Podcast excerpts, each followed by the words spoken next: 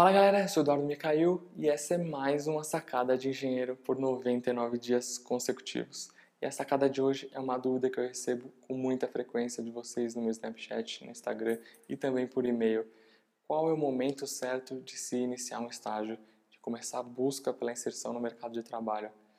Eu tenho uma opinião por conta de já ser formado quem sabe, que me acompanha, sabe que eu sou formado em administração com especialização em marketing e quando eu estava procurando ali uma pós-graduação, resolvi encarar um desafio de começar uma outra faculdade, engenharia civil, que era uma coisa que eu sempre gostei muito.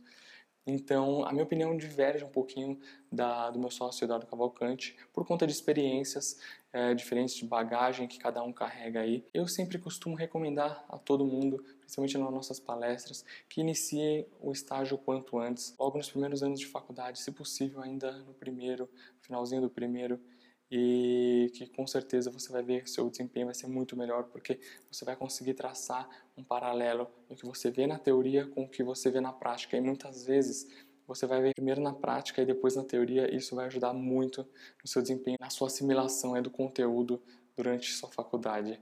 E comigo foi assim, eu comecei já a faculdade de engenharia já determinado, focado em começar um estágio quanto antes, porque eu já tinha outra cabeça, já tinha mais maturidade e hoje eu vejo o quanto isso foi importante, foi determinante aí durante o meu curso de engenharia. E quanto antes você se inserir no mercado de trabalho, mais bagagem você vai carregar, mais experiência você vai adquirir e o seu currículo vai ser cada vez melhor.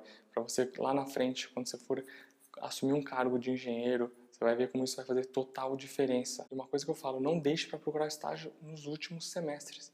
A maioria das empresas não contratam porque não vale a pena, não é interessante para ela contratar no último ano, sendo que não sabe se o profissional vai se adaptar e se vai valer a pena efetivar ele. Então, o custo disso pode ser muito alto para a empresa. Eles buscam pessoas que já estão há mais tempo, porque já conhece, já entrou no ritmo da empresa, já conseguiram moldar de acordo com o perfil de trabalho. Então, isso pode te atrapalhar bastante, porque se você se formar e não ter experiência, você infelizmente não vai conseguir um bom posto aí no mercado de trabalho. E se essa sacada fez algum sentido para você, deixa aqui nos comentários. Quero saber o que você achou, qual é a sua visão sobre isso.